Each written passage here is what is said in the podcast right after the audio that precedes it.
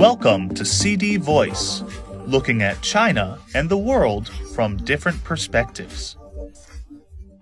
Build a better nation, Xi tells Hong Kong students.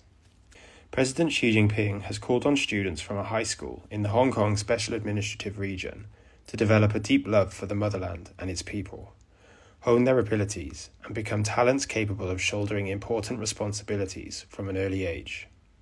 In his reply to a letter from students at Pui Kiu Middle School, Xi underlined patriotism as the core of the Chinese national spirit, saying that the noble tradition of loving both the motherland and Hong Kong, long upheld by the Hong Kong people, is a crucial cornerstone for the stable and enduring implementation of one country, two systems.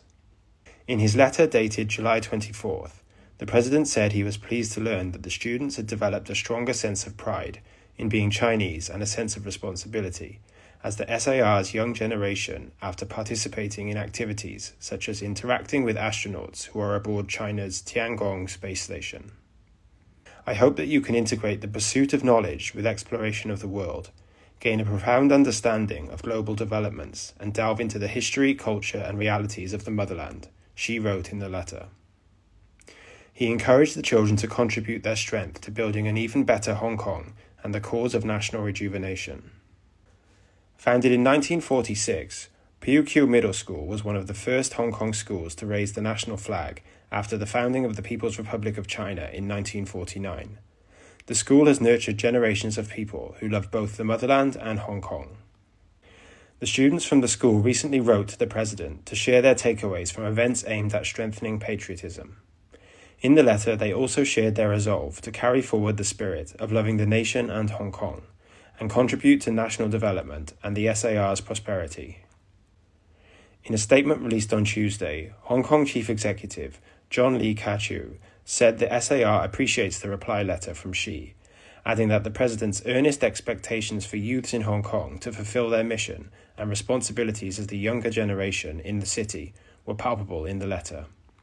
While the letter conveyed care and encouragement to the school, it also served as an impetus for all schools in Hong Kong to organize various activities outside the classrooms, guiding the youth to deepen their understanding of the nation's history, culture, and realities, Lee said.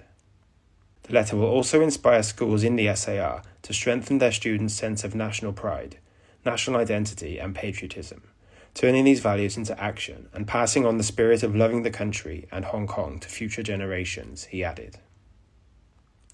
Jasper Tsang Yok Sing, Chancellor of Pui Kiu Middle School, expressed appreciation to the President on behalf of the school at a meeting at the school on Tuesday saying that the reply from Xi was a milestone in the education on patriotism in Hong Kong.